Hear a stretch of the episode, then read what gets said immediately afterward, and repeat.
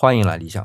听我其他系列节目的小伙伴知道，我正在看王东岳先生的《知鱼之乐》这本书里有一个观点啊，就是越发展越不完美，它是一个趋势。其中就提到，自从亚里士多德提出的分科之学之后，各个学科就分开了，也就不相互协调发展了。我就想到我们传统医学原本也是不分科的，但今天我们到中医院去挂号啊，就会发现还要问你你是看肠胃科的还是看心胸科的，也就是说已经分科了。在这一点上呢，我的看法是。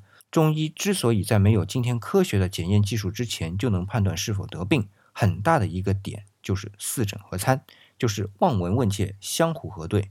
而它的基础呢，就是把人体理解为一个整体，五脏六腑相互表里，相生相克。但一旦分科啊，单个医生所关注的就会相对集中到自己所专长的脏腑中去。换句话说，就是不把整体作为主要的关注对象了。而这种分科是不是也是必然呢？这个啊，就很值得我们去琢磨了。